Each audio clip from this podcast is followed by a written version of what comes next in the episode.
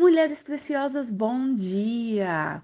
Porque a Bíblia nos ensina que temos a mente de Cristo? Porque a nossa mente não é confiável.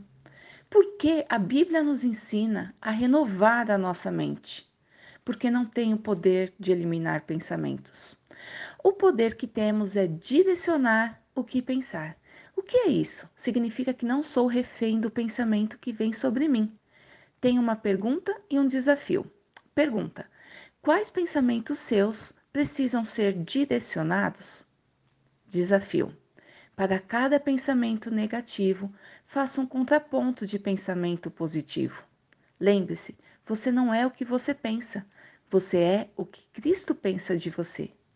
Agora, vamos comparar esse poder direcionado à sua casa. Direcione a sua casa. Vamos pensar em casa você porque você é casa de Deus, morada de Deus. E vamos pensar em casa local, onde você vive com a sua família. Há duas palavras que eu enfatizo por aqui na minha casa: casa limpa e organizada. Difícil habitar numa casa suja e bagunçada, não é mesmo? Quer seja casas locais ou casas de pensamento, tudo se suja.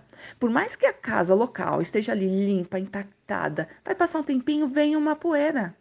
Isso eu tô com, com, considerando que ninguém foi ali sujar, né? Mas a poeira vem e suja. Tudo se suja.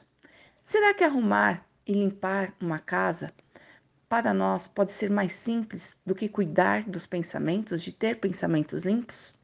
Uma coisa é certa: cabe a nós colocarmos e mantermos a ordem como um todo. Cuide de sua casa. E voltando ao pensamento, quando vier um pensamento que de que te desestabiliza, não adianta ignorá-lo, que ele não está ali. Mas adianta não acreditar, não se render a pensamentos que não são de Deus. Lembre-se, sua mente não é 100% confiável. Se fosse confiável, não precisaríamos da mente de Cristo.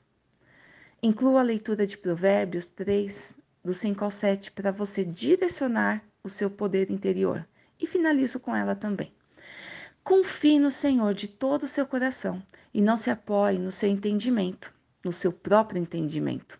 Reconheça o Senhor em todos os seus caminhos e ele endireitará as suas veredas. Não seja sábia aos seus próprios olhos. Tema o Senhor e afaste-se do mal.